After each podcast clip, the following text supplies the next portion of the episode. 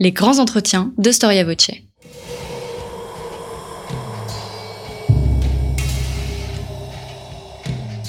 Une émission de la rédaction de Storia Voce.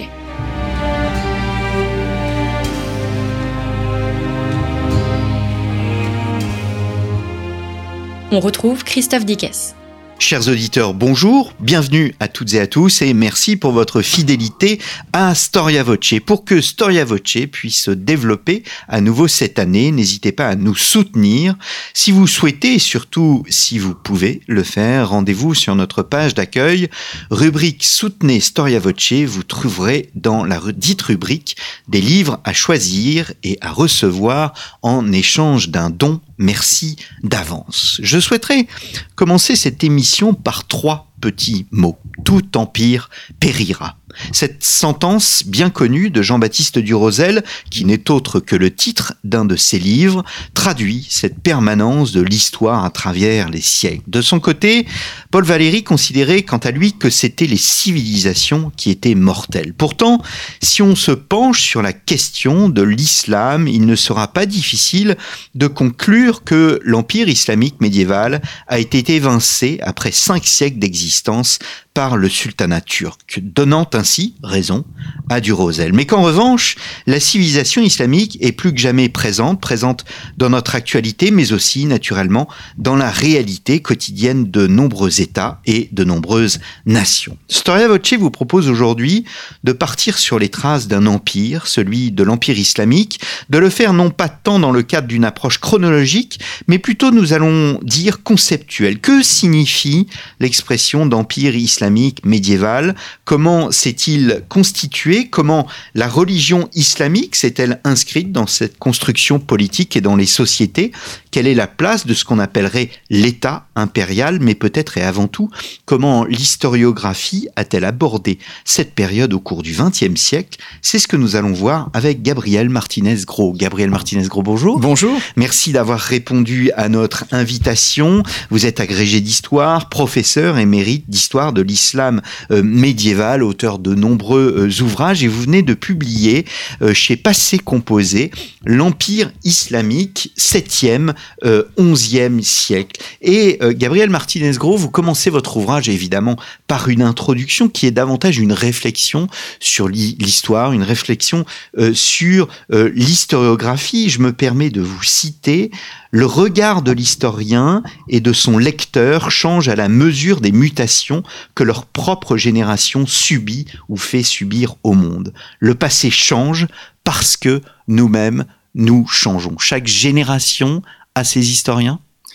Absolument. Et euh, du moins depuis euh, deux siècles à peu près, hein, c'est-à-dire depuis que le monde moderne, euh, le monde de Goethe, le monde de la Révolution française, puisque je, je cite le mot fameux de Goethe à Valmy, de ce jour et de ce lieu date une ère nouvelle dans l'histoire du monde.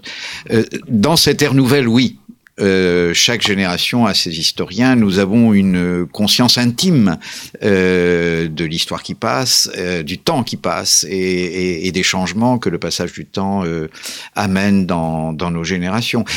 Les, débats euh, réels et, qu'il ne faut pas mépriser sur la difficulté de juger de faits euh, qui se sont produits euh, il y a 30 ans ou 40 ans. On avait connu ça sous François Mitterrand lorsque, lorsque euh, des responsables de Vichy avaient été jugés des responsables de Vichy que les cours d'après 1945 avaient relativement épargné euh, parce que les questions qui se posaient n'étaient pas les mêmes tout simplement et qu'en particulier la question juive était en 1948 ou 1950 moins importante probablement qu'elle ne l'est devenue dans les années 1980 aujourd'hui l'affaire Matzneff indiscutablement aussi hein, pour les lecteurs qui le, suivent montre que indiscutablement pour des hommes de ma génération et un certain nombre de vos auditeurs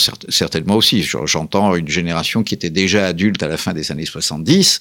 Euh, le, le, le, le, plaidoyer euh, de Bernard Pivot ou de Gabriel Matzneff, c'est-à-dire ah oui, mais euh, plutôt de Bernard Pivot d'ailleurs euh, que celui de Matzneff, c'est-à-dire ah oui, mais les choses étaient dans alors le contexte de l'époque. Voilà, les choses étaient alors différentes et on pensait différemment. Plusieurs l'ont dit. Hein, ce qui était alors l'ennemi par excellence, c'était l'interdiction. Hein, c'était c'était l'interdit et même l'interdiction d'inceste. Hein, je me souviens d'une, euh, j'étais donc euh, jeune adulte moi-même, hein, d'une discussion enflammée euh, où j'étais en minorité en disant que à l'époque, dans les années 75-77, que en, effet, en touchant à l'interdiction d'inceste, comme on prétendait le faire librement dans les salles de classe parisiennes de ce milieu des années 70, on touchait à quelque chose de très grave, probablement. Mais je le disais au nom de Freud, mmh. euh, qui est lui aujourd'hui aussi, euh, lui aussi aujourd'hui euh, à peu près totalement oublié et qui n'est plus une référence. Mmh. Vous voyez à quel point, par exemple, hein, en prenant des, des, exemples très simples de notre vie, hein, vous voyez euh, à quel point l'histoire peut, peut, peut se modifier à l'intérieur même d'une seule vie, mmh. ce qui n'est pas grand-chose, hein, à l'intérieur même de quelques dizaines d'années, ce qui n'est pas grand-chose. Vous avez une phrase magnifique, vous dites L'histoire est une dévotion à la divinité muette du futur qui ne parlera que pour nous démentir. Absolument, oui, oui. C'est une, euh, c'est une, c'est une chose assez, assez mystérieuse dans une époque qui est euh, aussi profondément historienne que celle des deux derniers siècles. C'est que euh, notre conviction, c'est que nous ne comprenons pas. C'est une conviction très hegelienne, hein, bien sûr. Hein, C'est-à-dire que ceux qui font l'histoire ne savent pas ce qu'ils font. Napoléon ne savait pas ce qu'il faisait, c'est-à-dire qu'il amenait une forme euh, d'épanouissement de, de, de l'esprit, pour, pour parler comme, comme Hegel, d'épanouissement supérieur de l'esprit, alors qu'il croyait euh, conquérir l'Europe. Ce n'était pas du tout de cela qu'il s'agissait, euh, nous dira Hegel. Eh bien, nous avons repris cette conviction euh, absolument hegelienne que nous ne savons pas ce que nous faisons, en quelque mmh. sorte, quand nous faisons l'histoire, et que nous serons systématiquement démentis euh, dans nos croyances d'aujourd'hui par euh, les réalités qui se dévoileront demain. Hein. Nous sommes dans une histoire du dévoilement. Hein. Mm. Nous sommes dans une, dans une histoire que euh, nos descendants seront seuls à connaître et que nous ne connaîtrons probablement, dont nous ne connaîtrons probablement jamais euh, le sens profond, le sens intime. Hmm. Gabriel Martinez-Gros, faut-il réfléchir en histoire sur le temps long ou bien sur le temps court? À vous lire, vous avez une préférence sur le temps long, je me trompe? Je ne vous ne vous trompez pas. vous ne vous trompez pas. Je, je, je, je crois qu'en effet, il faut réhabiliter sommes... le temps long parce qu'il oui. est un peu mis de côté. Il faut, il faut étudier les choses dans leurs détails. Or, avoir une vision globale sur, là ici, votre livre euh, compte cinq siècles.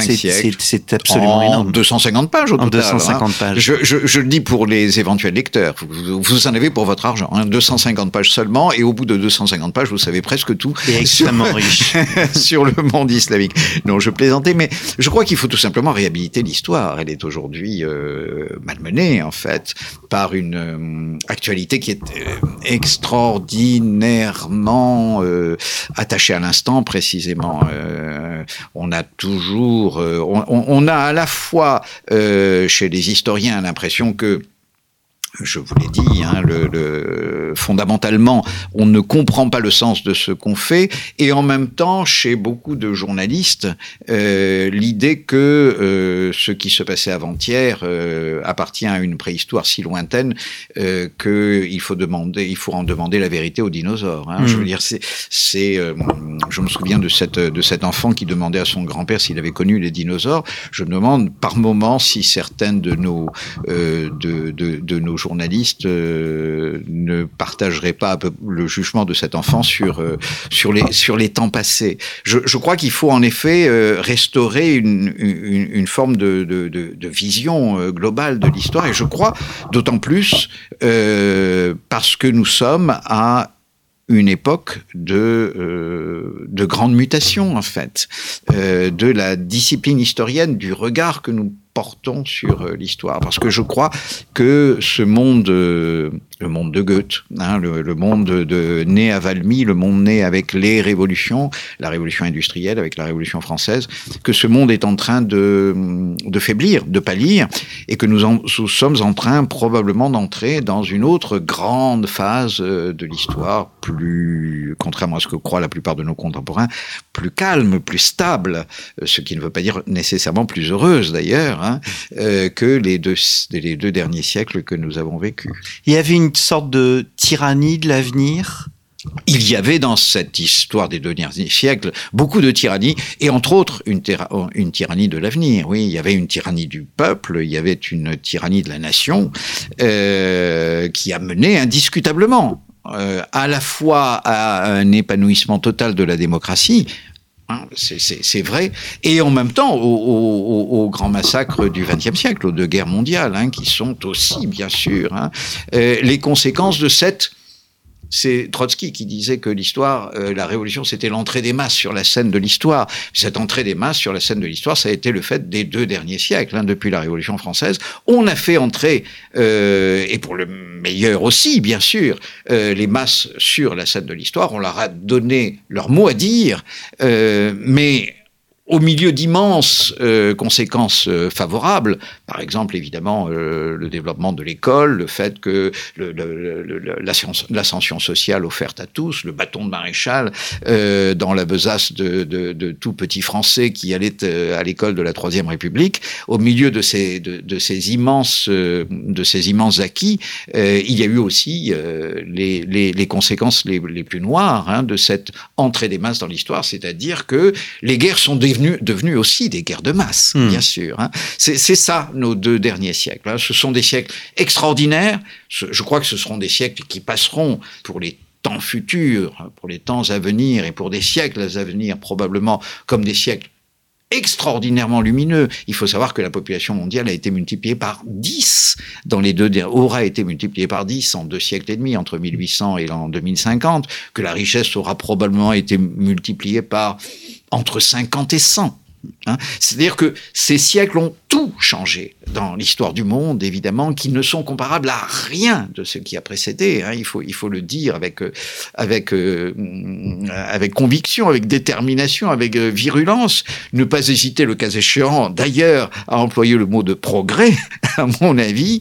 Mais indiscutablement, ce furent aussi des siècles extrêmement dangereux, hein, mmh. bien sûr. Alors nous allons entrer, je pense, dans des siècles beaucoup moins créatifs, ou dans des temps beaucoup moins créatifs, contrairement à ce que croient la plupart des gens, mais aussi probablement moins dangereux, parce que précisément la croissance démographique est en train de se, de se contracter, hein, de, de, de, s'affaiblir, euh, parce que la population mondiale va culminer, et puis après avoir culminé, elle va commencer à baisser dès le début du 22e siècle. Hein. Voilà, bon, euh, dans, dans, un siècle, dans 80 ans, vous allez me dire, c'est loin, 80 ans. Oui, on sera plus là pour le précisément, voir. on sera plus là pour le voir, c'est vrai, mais, mais, euh, mais euh, c'est à peu près euh, inévitable maintenant. Tout cela va amener un vieillissement considérable de la population mondiale, probablement un, un apaisement sous certains aspects, et aussi probablement une moindre, une moindre créativité le grand, l'avantage, je dirais, euh, j'ai essayé de saisir l'un des avantages possibles de cette euh, de cette situation nouvelle qui est en train de se créer petit à petit, dont la plupart de nos contemporains n'ont pas encore conscience d'ailleurs. Ils sont persuadés de vivre dans un monde de plus en plus accéléré, ce qui est complètement faux. Voilà. bon, euh, l'avantage, c'est que on va probablement pouvoir considérer un peu mieux euh, l'héritage des temps plus anciens que nous avons très largement négligé dans les deux derniers siècles. Mm. Rien de ce que nous vivions euh, n'avait d'équivalent dans les siècles antérieurs, donc rien ne pouvait être expliqué par un philosophe ou par un historien des siècles antérieurs. Euh, les plus grands, Platon, Aristote, euh, je ne sais pas moi, Machiavel ou, ou, ou même Montesquieu, euh, restaient euh, des hommes euh, des siècles du passé, des hommes qui ne pouvaient pas comprendre ni avoir conçu euh, l'énormité de, des révolutions à la fois industrielles, économiques, les plus importantes probablement, et aussi politiques que euh, le monde moderne euh, hmm. avait était en train de connaître, dont il était témoin. Alors, votre livre, justement, euh, pose une réflexion sur l'avenir, notamment de, de, de l'islam, mais nous allons faire un bond dans le passé, nous allons rester sur l'historiographie. Je souhaitais hein, commencer cette émission par ces réflexions sur l'histoire, parce qu'elles elles, elles, sont partie intégrante de toute votre introduction et elles me semblent très, très, très importantes. Peut-être commencer, euh, Martinez-Gros, par la façon dont l'Occident a vu euh, l'islam dans l'historiographie, on va dire, des, deux premiers siècles. Et tout votre votre premier chapitre, non pas votre deuxième, mais tout votre premier chapitre présente la façon dont l'Occident a traité euh, l'islam. Et vous voyez plusieurs phases. Alors oui, euh, dire d'abord que la première phrase, la première phrase et la première phase, c'est que l'Occident a construit une histoire universelle. Il a été probablement dans les deux derniers siècles la première civilisation à avoir tous les moyens, toutes les informations euh, et toute la volonté aussi impériale euh, et colonisatrice nécessaire pour construire une histoire universelle, c'est-à-dire une espèce de tableau des civilisations, un peu comme il y a un tableau des éléments euh, de, atomiques, hein, euh, un tableau de Mendeleïev. Hein, on a construit à peu près de la même façon une espèce de tableau des civilisations où chaque civilisation s'est vue attri attribuer, assigner euh, ses mérites propres dans le progrès général, bien entendu puisque c'est au 19e siècle et au début du 20e siècle fondamentalement que tout cela se passe et qu'on n'hésite pas alors à employer le mot progrès. Hein. Euh, chaque civilisation s'est vue assigner son rôle dans le progrès général euh, de l'humanité. Alors, quel est le rôle de l'islam? Euh, Il est très particulier.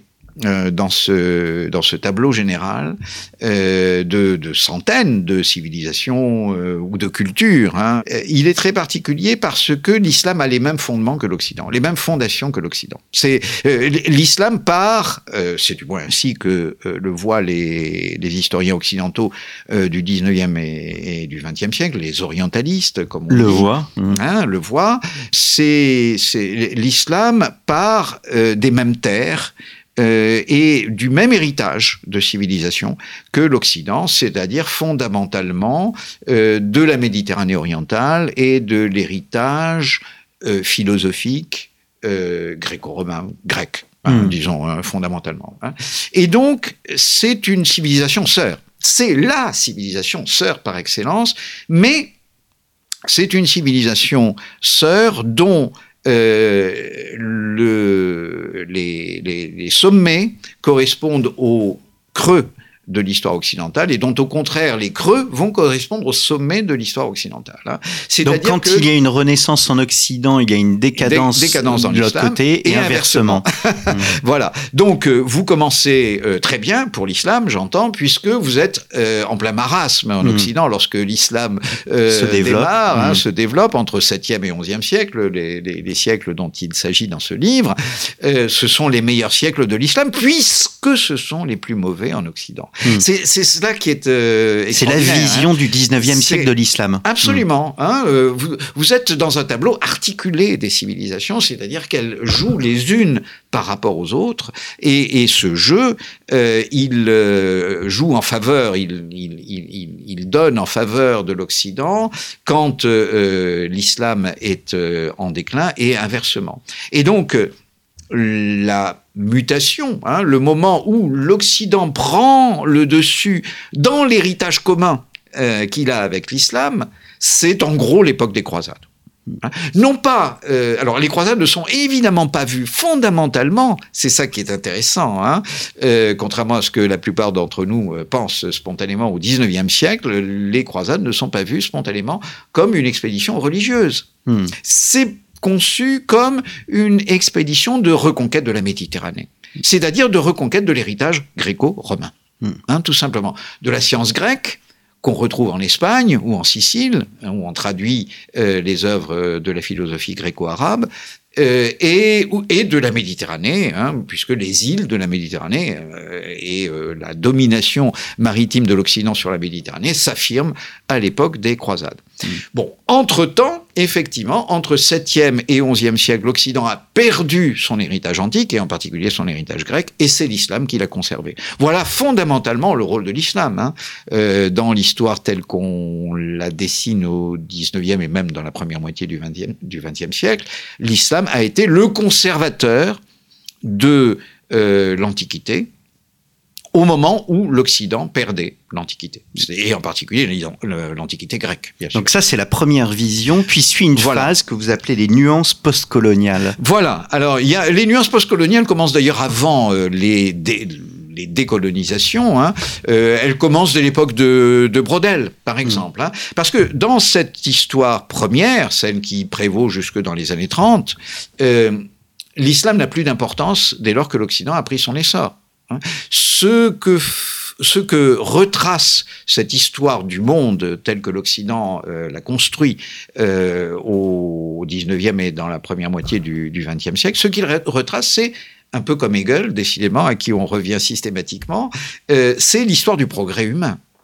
Hein et donc, euh, quand euh, l'islam a cessé de porter le relais du, du, progrès humain qu'il a porté entre 7e et 11e siècle, lorsque l'Occident prend le relais, eh bien, euh, le, coureur islamique va dans le fossé et plus personne ne s'en préoccupe. Hein.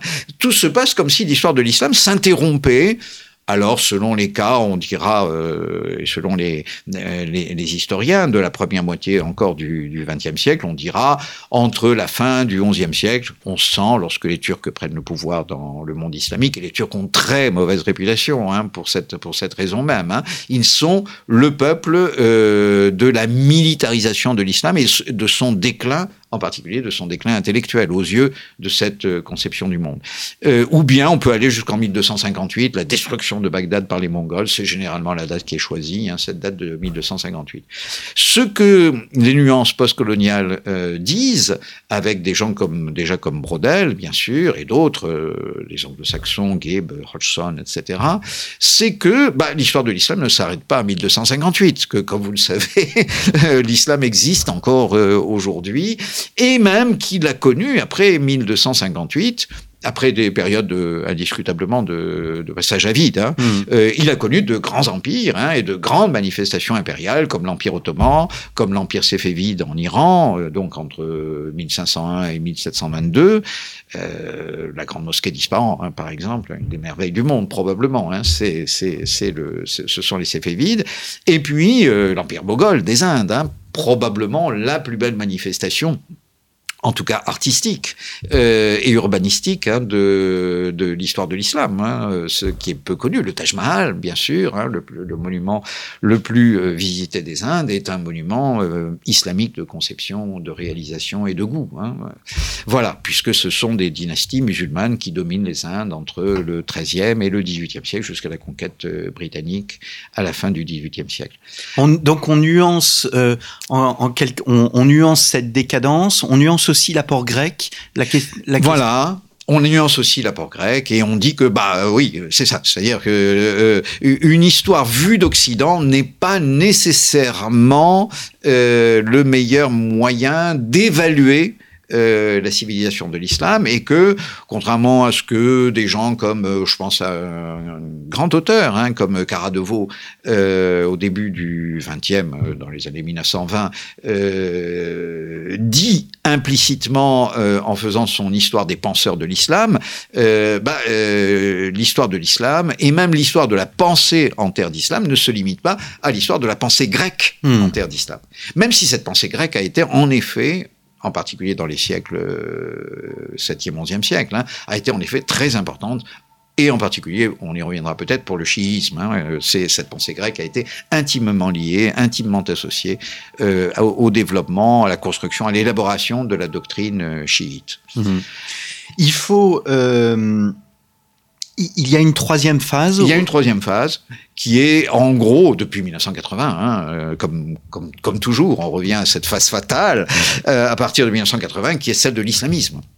Euh, à partir de là, euh, en gros, la deuxième phase, qui était une phase, euh, on, on, va dire 1930-1980 à peu près, hein, euh, la deuxième phase était plutôt une phase décolonisatrice. Hein. même un homme comme Brodel, qui était très profondément et personnellement attaché à l'Algérie parce qu'il y avait exercé euh, dans, dans, sa jeunesse. En 1930, il est, il est à Alger, il est jeune professeur au lycée d'Alger. Même un homme comme Brodel était très conscient que, euh, bah, euh, précisément, l'islam était une chose trop, trop vaste pour être soumise trop, trop, trop durablement à une domination impériale et coloniale comme celle que l'Occident lui avait imposée. Et donc, la plupart du temps, que ce soit avec regret ou que ce soit avec euh, espoir, la plupart de ces auteurs des années 1930-1980 euh, euh, accompagnent les, indépendances politiques, et en particulier les indépendances politiques du monde islamique. pour les Français, c'est naturellement l'indépendance, la guerre d'Algérie, bien sûr, et, et l'indépendance de l'Algérie en particulier, mais aussi le, le, réveil de l'Égypte nassérienne, etc il, y a toute une vague tiers-mondiste euh, qui euh, pèse évidemment sur les évaluations euh, qu'on donne de l'islam en France, mais aussi aux États-Unis.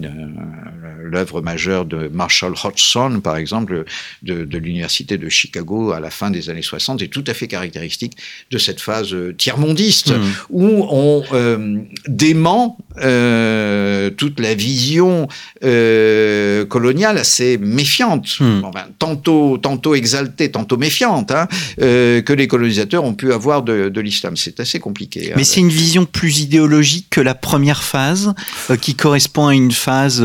Euh, une vision plus optimiste, en tout cas. Plus, ah, optimiste, plus, optimiste indiscutablement. C'est-à-dire que on, on, on, se dit d'abord que probablement l'islam peut-être en tant que tel est une réalité du passé, hein, que euh, c'est une chose qui a existé, mais que désormais toutes euh, les branches euh, de l'humanité sont en train de se jeter dans le même fleuve. Hein, et c'est probablement euh, l'idée qui est euh, dominante. Hein. Hmm. André Miquel, qui écrit euh, en 1967, donc très très jeune hein, encore, il a bon, il a il a 35 ans, hein, une, une, histoire des Arabes, dit quelque part dans la conclusion, il est clair, nous sommes en 1967-68, à l'apogée du, du tiers-mondisme nassérien et baassiste dans le monde arabe, il est clair que la religion jouera un rôle de moins en moins important euh, dans l'histoire des Arabes. La religion musulmane jouera un rôle de moins en moins important dans l'histoire des Arabes.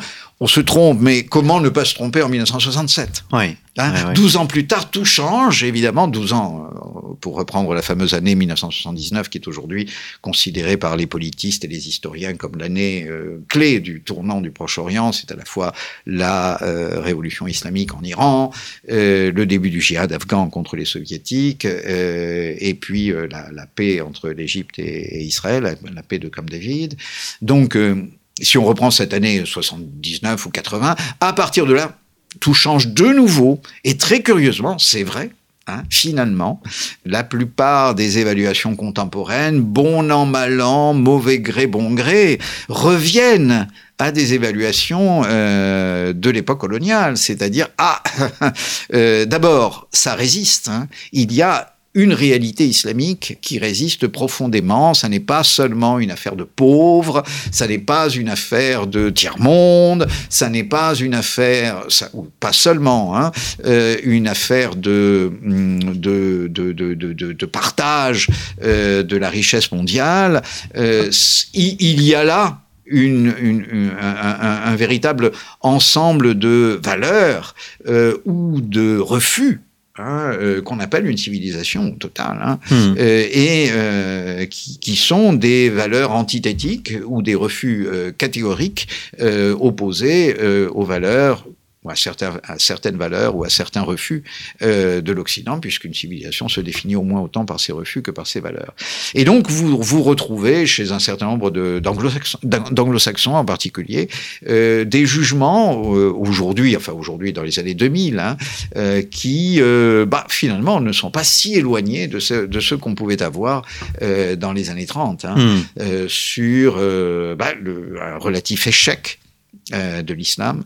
Euh, L'échec de l'islam, c'est euh, la contrepartie, c'était la contrepartie dans la construction universelle, dans l'articulation universelle de, de, de l'histoire euh, du 19e siècle. L'échec de l'islam, c'était la contrepartie de la réussite de l'Occident. Mmh. Puisque l'Occident avait réussi, il fallait bien que l'islam ait échoué, hein, mmh. bien sûr. Et on retrouve ce thème de, l'échec de l'islam, hein, de mmh. nouveau, depuis, depuis une trentaine d'années, une trentaine, quarantaine d'années. Est-ce que vous avez participé au livre Le vrai visage du Moyen Âge, dirigé par Nicolas Veil-Parot et Véronique Salle, euh, paru euh, chez, chez, chez Vendémiaire. Dans cet ouvrage, vous avez, euh, vous avez commis deux chapitres, un sur les croisades, un autre sur Al-Andalus.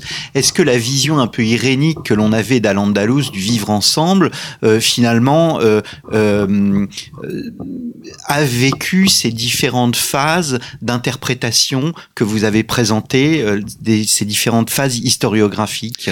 Oui, encore que Al-Andalus soit un, un, aspect très très particulier parce que en fait, Al-Andalus n'a a, a, à peine été euh, reconnu euh, comme un aspect de l'islam. C'est surtout historiquement, historiographiquement, je veux dire, euh, depuis le 19e siècle, un aspect de l'Espagne, de, Mm. de l'histoire de l'Espagne. Le- le- L'Espagne a, a, happé, si j'ose dire, Al-Andalus, aux, aux, aux- aux grandes dames d'ailleurs des spécialistes euh, d'Al-Andalus qui venaient euh, de l'histoire du Maghreb et qui considéraient à très juste titre hein, qu'Al-Andalus c'était euh, la, la continuité, enfin la, la, la continuation euh, du Maghreb, à moins que le Maghreb n'ait été la continuation de- d'Al-Andalus, mais qu'enfin il y avait une civilisation commune qui s'étendait depuis euh, Tolède ou Cordoue jusqu'à jusqu'à Tunis, hein, jusqu'à évidemment jusqu'à ce que les, les chrétiens reconquièrent euh, ces, ces territoires andalous. Dans l'ensemble, les Espagnols ont toujours considéré l'Andalous comme une part bonne ou mauvaise hein, de l'histoire de l'Espagne. Hein, Mm. soit comme un acquis, soit au contraire comme un, un chancre ou un cancer dont il euh, fallait débarrasser l'histoire de la, de la péninsule ibérique pour qu'elle rejoigne enfin les nations européennes qu'elle n'aurait jamais dû quitter. Mais en tout cas, euh, c'est c'est un cas très, très particulier. Ce qu'on peut dire, en effet, cela dit, c'est que euh, je suis arrivé en Espagne, ça, va, tout dire de mon âge, hélas, jeune, jeune, euh, jeune adulte encore, en, vers 1980, 1982, hein, euh, au moment même où les socialistes prenaient le pouvoir pour la première fois après, après le, franquisme, après la, longue période franquiste. Et en fait, à l'époque, l'Andalous était intouchable. Hein, le mythe andalou était partout. Hein, je veux dire qu'il il était totalement installé, non pas seulement dans la gauche espagnole qui était au, au, pouvoir, mais à peu près dans toute la société, dans la mesure où il y avait une très profonde volonté de réconciliation avec une histoire dont euh, le franquisme était supposé avoir coupé l'Espagne. Hein, Mm. euh, ce qui était d'ailleurs pas très vrai, mais enfin, ça n'a pas beaucoup d'importance. Aujourd'hui, c'est le, le, le, le, ton est tout différent, hein, Mm. bien entendu. Hein, vous avez aujourd'hui euh, une, une, méfiance à l'égard du thème andalou qui est euh, lourde. Alors, euh, je regrette. Je ne regrette pas parce que la vérité euh, historique est, euh, vaut la peine qu'on euh, qu'on la dise, hein, même si elle est peu plaisante. Mais je, ne- je ne regrette pas d'avoir contribué, pour ma modeste part, à la démolition du mythe euh, andalou. Mais il est clair qu'aujourd'hui, le mythe andalou a- est, est en ruine, hein, Mhm. euh, en particulier en Espagne, bien entendu, où euh, les derniers événements, les- les- les- l'émergence d'une force politique d'extrême droite, en Andalousie précisément, euh, est en train de probablement de, de bouleverser à la fois le paysage politique et, le, et la, la vision qu'on a de, de l'histoire. Mm. nouveau.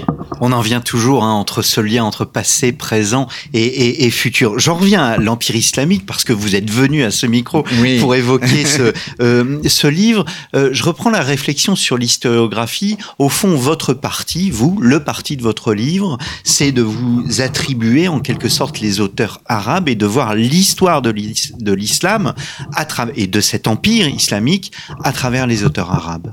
Absolument. Alors, euh, voilà, c'est ce que nous disions tout à l'heure, c'est-à-dire que si on pense que euh, l'histoire est un dévoilement, seuls les auteurs de l'avenir pourront nous dire quelque chose sur nous.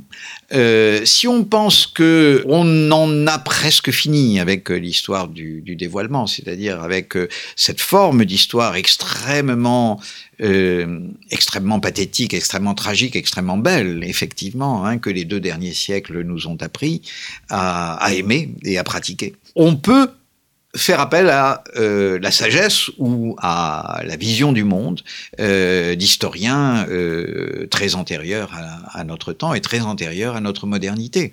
Et, et, et c'est pour ça que je pense euh, des historiens, certes exceptionnels, hein, comme euh, Ibn Khaldoun, euh, le fameux Ibn Khaldoun, peut nous apprendre des choses. Alors, il a été effectivement, comme tout le reste, notre les, deux derniers siècles n'avaient pas tort. Il a été caduque pendant les deux derniers siècles. Sa théorie ne marchait plus, ne marche pas. Hein, euh, face euh, d'abord pour, pour l'histoire de l'Occident en général et surtout euh, pour l'histoire de la modernité, ça c'est indiscutable. Mais s'il est vrai que nous allons entrer dans une sorte d'âge de la post-modernité, pour parler dans, le jargon euh, ordinaire, dans un temps, disons, euh, moins créatif et, plus stable, qui ressemblera davantage au siècle de l'Ancien Régime, en quelque sorte, hein, alors alors, euh, un homme comme Ibn Khaldoun, une théorie comme celle d'Ibn Khaldoun, peut avoir sa, sa son, son, utilité hein, alors euh, dans l'explication de l'histoire. Alors, quelle est cette théorie?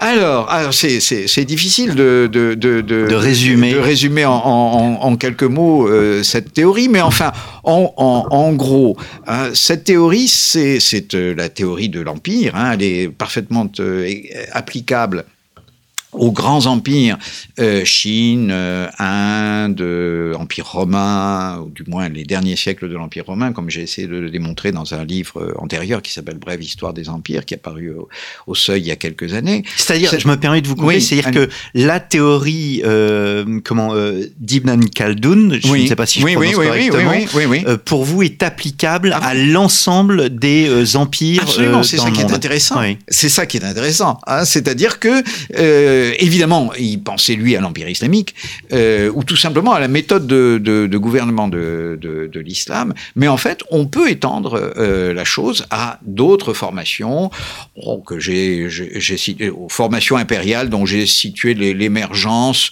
pour les premières au milieu du premier millénaire avant notre ère, c'est-à-dire à, l'empire achéménide, l'empire perse achéménide, ou bien les royaumes hellénistiques. Alors de, quoi s'agit-il? Il faut d'abord une masse de population productive, hein, sans quoi il n'y a rien. C'est ce que Ibn Khaldoun appelle les sédentaires, hein, cette masse de population productive.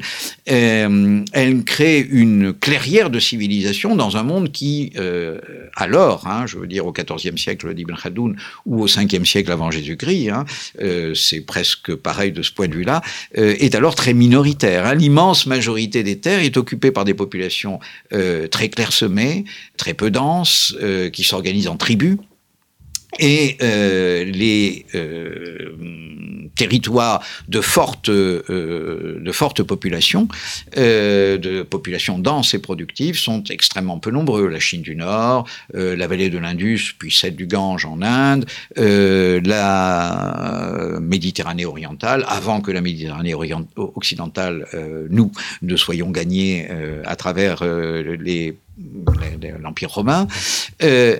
Tout cela euh, suppose donc un très fort dénivelé de population avec des populations productives et qui sont, euh, pour leur productivité même, désarmées. Pourquoi sont-elles désarmées? Pour que l'État puisse lever l'impôt. Euh, la levée de l'impôt concentre la richesse dans la capitale.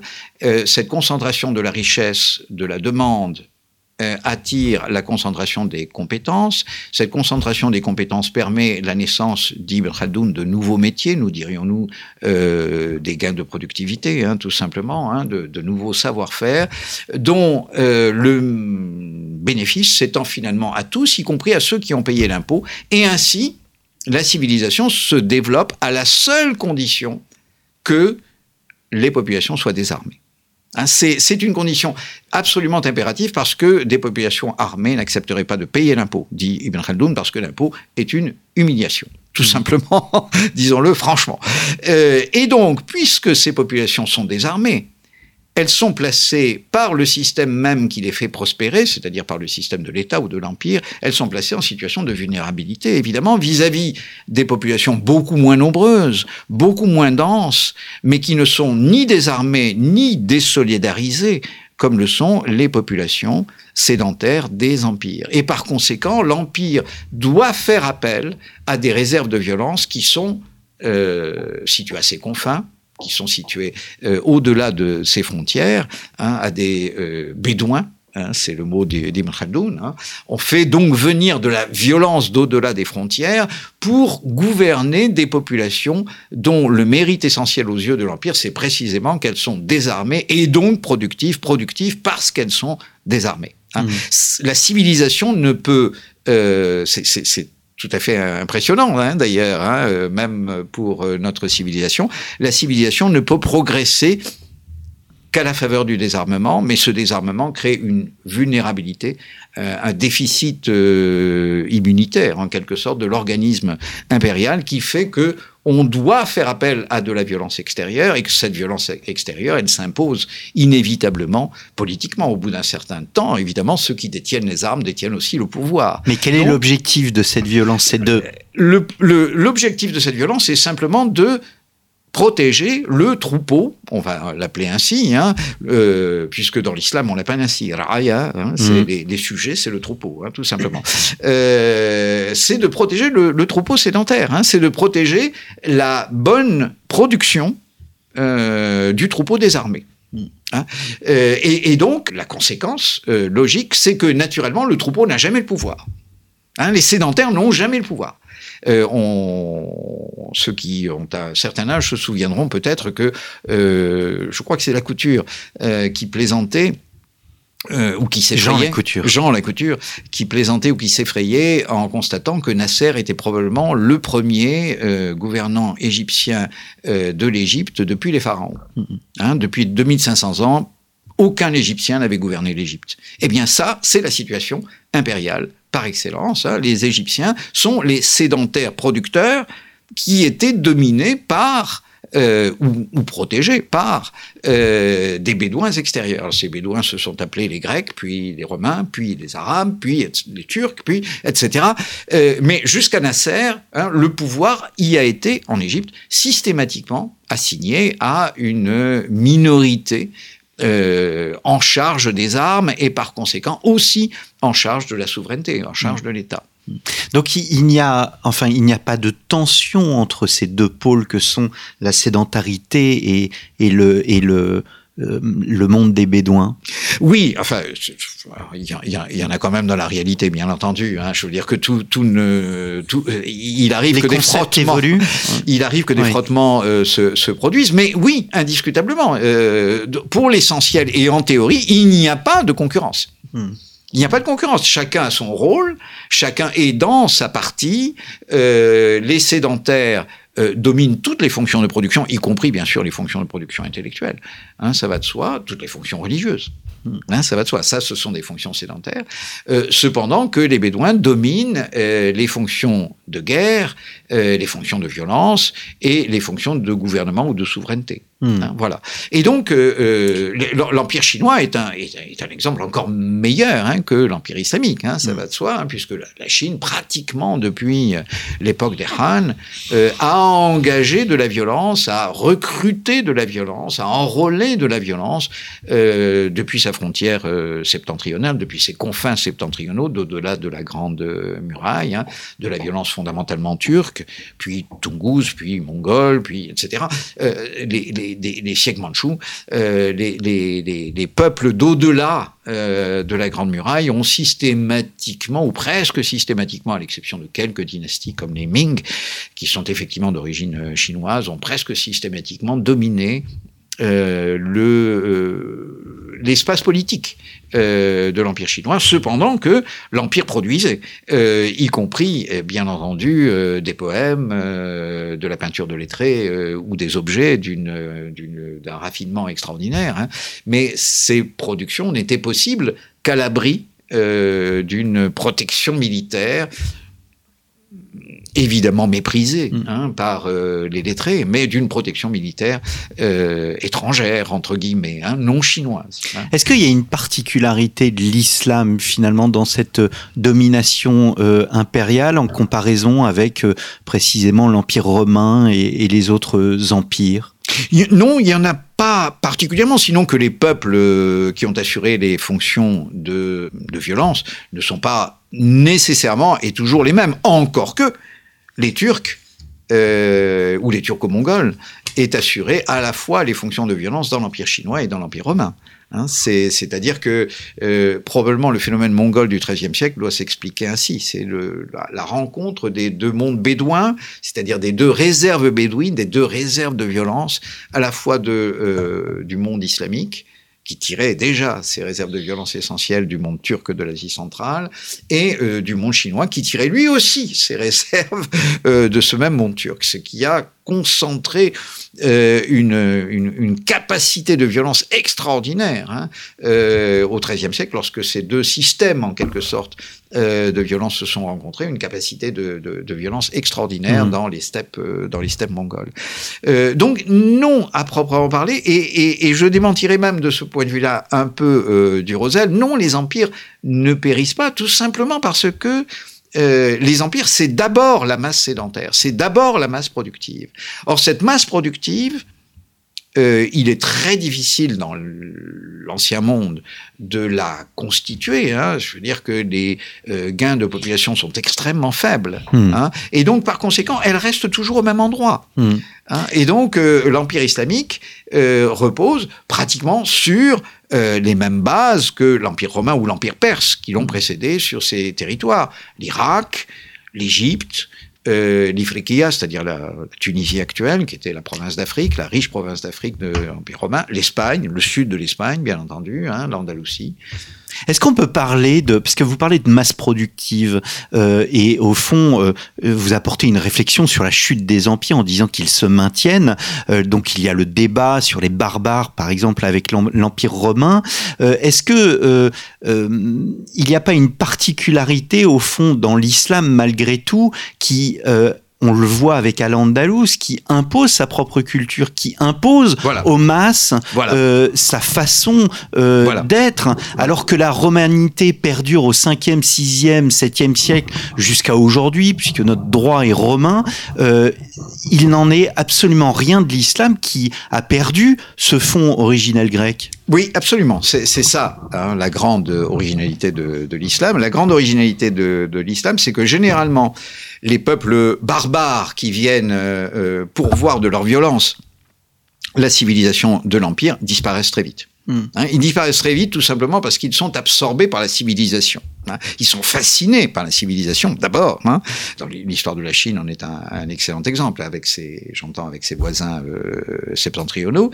Euh, mais en général, donc, les langues, euh, les religions euh, des peuples barbares disparaissent très vite au contact de l'Empire, tout simplement parce que ces élites barbares qui vont dominer l'Empire, hein, qui vont le gouverner, adoptent bien entendu et la religion et la langue euh, des vaincus, mmh. en fait. Les Visigoths, euh, on ne sait même pas quelle langue il parlait, hein, mmh. je veux dire, euh, tout simplement euh, en, en, quelle langue germanique, j'entends, il parlait, parce que tout simplement, lorsqu'ils s'établissent en Espagne, dès le début du VIe siècle, tous les documents qu'on a à leur propos sont en latin, bien entendu. Hein. Il est probable que des, les, les, langues germaniques sont très très rapidement oubliées chez la plupart des peuples barbares germaniques qui envahissent le territoire de l'ancien Empire romain, en Italie les Lombards, en France euh, en Gaule, pardon, les, les Francs ou les Burgondes, mmh. et en Espagne les Visigoths, ou les, les Ostrogoths en Italie aussi. Enfin, euh, tous ces peuples ont très rapidement perdu leur langue.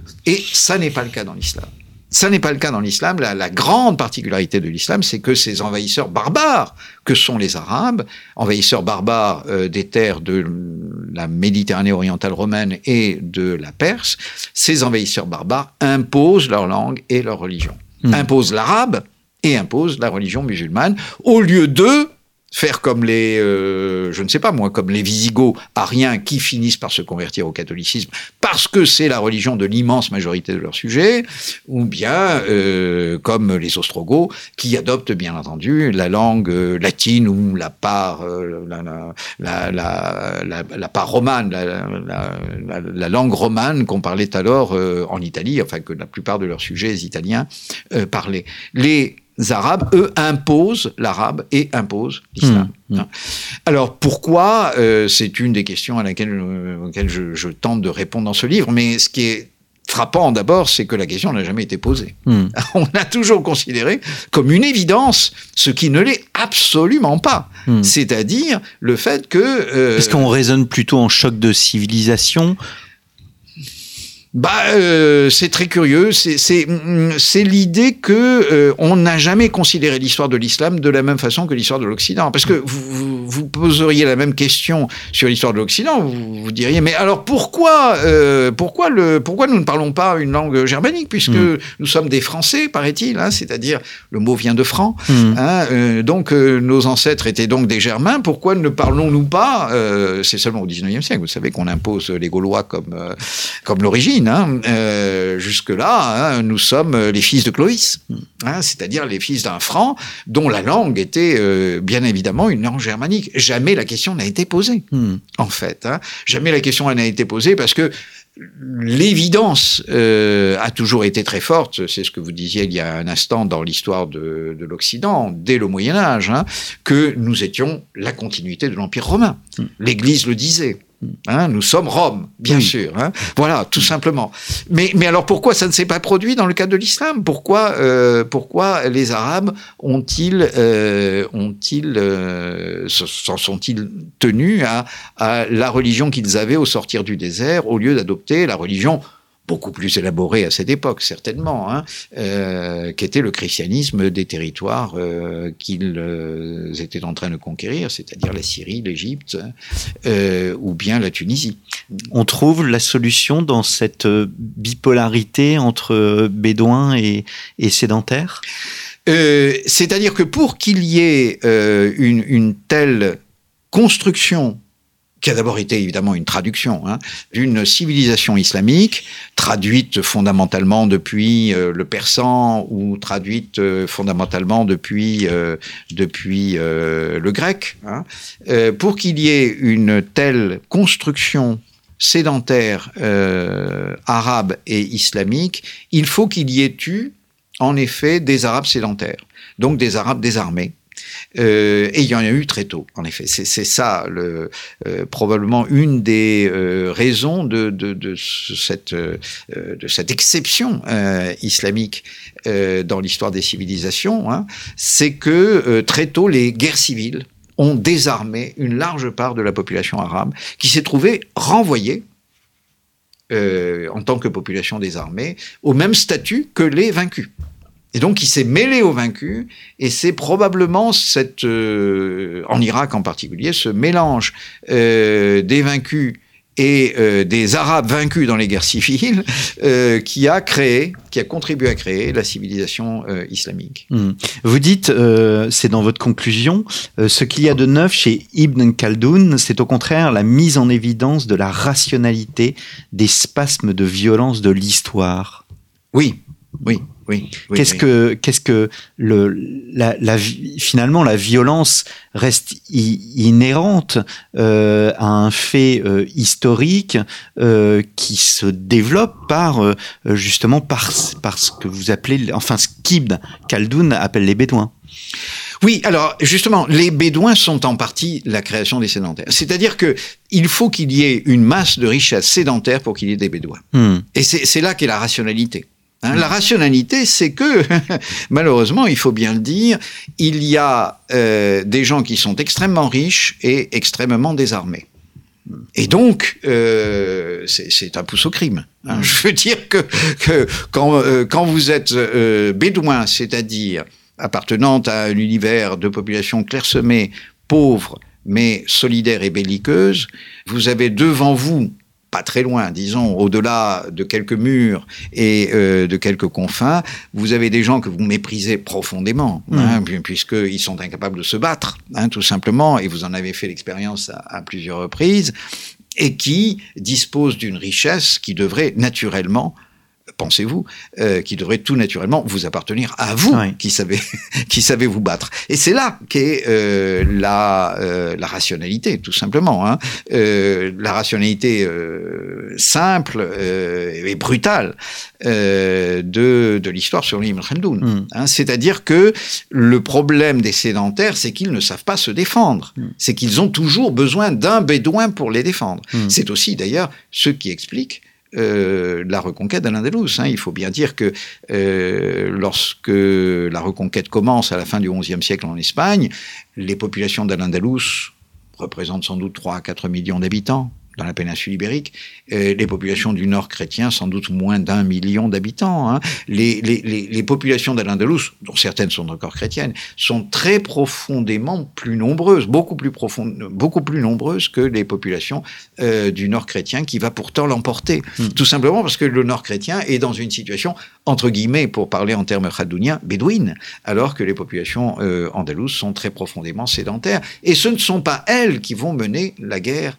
de défense d'Al-Andalus mm. contre euh, la reconquête chrétienne. Ce sont les Maghrébins venus d'au-delà du détroit, c'est-à-dire d'autres Bédouins. Hein. Mm. Les populations euh, sédentaires andalouses sont l'enjeu de la guerre, mais elles sont totalement incapables de mener la guerre. Lorsqu'elles essayeront, il y a une ou deux reprises euh, où elles vont essayer de se, où elles se débarrassent de, de domination maghrébine épuisée, en quelque sorte, en particulier au milieu du XIIIe siècle, de la domination almohade, et euh, les populations andalouses essayent d'affronter seules euh, les chrétiens d'en face, et c'est un désastre. Hein, je veux dire, en dix ans, l'affaire est réglée. Hmm. Hein, euh, Cordoue, Séville tombe en, en, quelques années. Hmm. Il y a un contraste, parce que je reviens sur le thème de la violence, vous l'écrivez hein, toujours dans votre conclusion, la civilisation crée la guerre par, par, par contraste. Au fond, et on pourrait reprendre la, la réflexion euh, sur l'historiographie, euh, il y a un retour, il y a une constante tragique de l'histoire, et cette tragique s'appelle la violence oui, absolument. Et parce que euh, c'est précisément en se désarmant que euh, la civilisation crée une fonction de violence. C'est-à-dire que c'est précisément parce qu'on est, on a totalement désarmé des populations euh, sédentarisées, productives et, cultivées dans tous les sens du terme, hein, qu'on est, on est contraint de créer une fonction de violence et que de toute façon, elle se crée.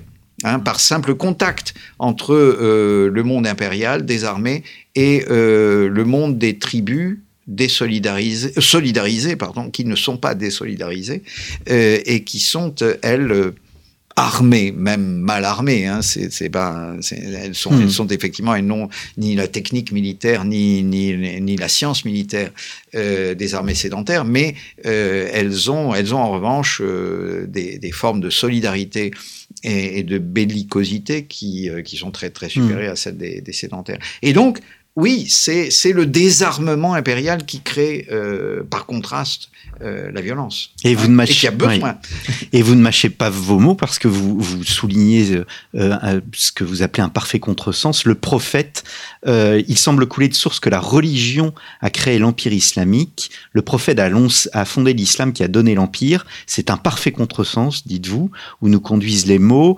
Muhammad n'a pas fondé la religion musulmane, mais une combinaison de violences guerrières en expansion et de croyances apocalyptiques qui a jeté les Arabes dans la conquête. Voilà. Hmm. Oui, oui, oui, oui. Mohammed a, créé euh, non pas une religion au sens où nous l'entendons. Hein, J'entends un ensemble de rites, de cérémonies, de, et, euh, durables, hein, si j'ose dire, pour une pour une période de temps indéfinie, jusqu'à ce que Dieu décide d'en finir avec cette création. Il a créé quelque chose euh, qui est un, un, un mouvement explosif, hein, tout simplement, en vue d'une apocalypse proche. Hein, tous les textes, tous les hadiths du prophète qui parlent de, de, la vision du temps qu'il pouvait avoir euh, concordent, c'est-à-dire qu'il était persuadé que sinon de son vivant, du moins du vivant des plus jeunes de ses compagnons, des plus jeunes de ceux qu'il avait autour de lui, euh, l'Apocalypse interviendrait. Hmm. Et donc, euh, il, n'était pas question de créer ni un empire, ni une religion, ni quoi que ce soit d'autre, puisque de toute façon, tout allait disparaître. Hmm. Hein, c'est un mouvement totalement apocalyptique. D'ailleurs, euh, vous, le, sentez quand vous euh, lisez le Coran. Hein, c'est le, le, refrain apocalyptique est euh, absolument, absolument strident hein, dans, le, dans le Coran. nous arrivons au terme de, cette émission. Peut-être une dernière question sur les résonances contemporaines de, de, votre réflexion et de la réflexion d'Im Khaldoun que vous reprenez à votre compte. Oui, euh, oui, c'est hum, assez difficile de ne pas voir, pour quelqu'un comme moi, des, résonances. Évidemment, nous sommes dans une situation impériale en ce sens que euh, nous sommes dans une situation de haute civilisation, donc de désarmement croissant. Hein. Je crois que s'il est possible de faire un relais je, je, je, me place dans une grande lignée, mais enfin, s'il est possible de faire une un relais entre Ibn Khaldoun et euh, la petite réflexion que j'ai pu avoir sur lui, bah, euh, il, faut, il faut relire Freud dans Malaise dans la civilisation. C'est-à-dire, le problème de la civilisation, c'est la civilisation. Hein, mmh. C'est-à-dire, c'est l'esprit de Thanatos, c'est-à-dire la répression de l'éros, la répression du désir, la répression euh, de la violence, mmh. hein, euh, originale et, et, spontanée de, de l'humanité que la civilisation implique, mmh. hein, euh, tout, tout, tout naturellement, hein, si j'ose dire, ou plutôt anti-naturellement. Hein. Euh, eh bien, c'est, il est clair que nous sommes à une à, une époque euh, où nous avons euh, beaucoup de mal, même quand nous en avons euh, les moyens, très largement les moyens, où nous avons beaucoup de mal à employer la violence, parce que nous avons une, une profonde une profonde un, es, un, esprit profond de, de paix et de désarmement, Donc, qui est d'après tout l'esprit de la civilisation, tout simplement. Donc, est-ce à dire que nous allons euh, retrouver une sorte de tragique de l'histoire. C'est très possible. Mm. Enfin, ce serait et, et donc de violence. C'est ce qu'Ibn Khaldoun dirait, mm. oui, bien sûr. Hein, mm. Et, et c'est vrai que, euh, euh, sauf quelques exceptions, euh, nous parlons le matin du, du, meurtre du général Qasem Soleimani. Euh, sauf exception, donc, euh, il est très rare de nos jours qu'un qu qu qu dirigeant politique accepte de prendre la violence au sérieux. Mmh. Hein, c'est ça le, le, le, propre du, du sédentaire, euh, c'est tout simplement de minimiser l'importance euh, de la violence. Mmh. Hein, ça n'est jamais l'essentiel. Mmh. Hein, bon, ce, ce, sont des primitifs. Hein, euh, bon, et donc euh, bon, ça, ça, ne peut pas aller loin. Occupons-nous d'affaires d'affaires sérieuses, c'est-à-dire d'affaires économiques, écologiques aussi, mmh. le cas échéant, mais pas de violence. Je veux dire, la violence n'est pas un objet euh, et c'est là que nous sommes euh, les plus fragiles, hein, n'est pas un objet de réflexion. Hein, mm. Nous sommes désormais presque incapables de, de réfléchir sur la violence. Hein, euh, et on retrouve là d'ailleurs une, une, des données de, de des, des, des, religions, euh, des très très grandes religions nées d'empire, hein, mm. qu'il s'agisse du bouddhisme euh, qui a qui est, qui est le, la, la, la, conséquence de l'empire chinois ou, ou du, du christianisme qui est né de l'empire romain. C'est-à-dire que ce sont des, euh, ce sont des religions, ce sont des, des formes de pensée euh, qui excluent même de penser la violence. Mmh. Ah, fondamentalement, euh, la violence est une absurdité et c'est tout ce qu'on a à en dire, hein, mmh. dans le cas du christianisme comme dans le cas du bouddhisme. Mmh. Et ce n'est pas un hasard.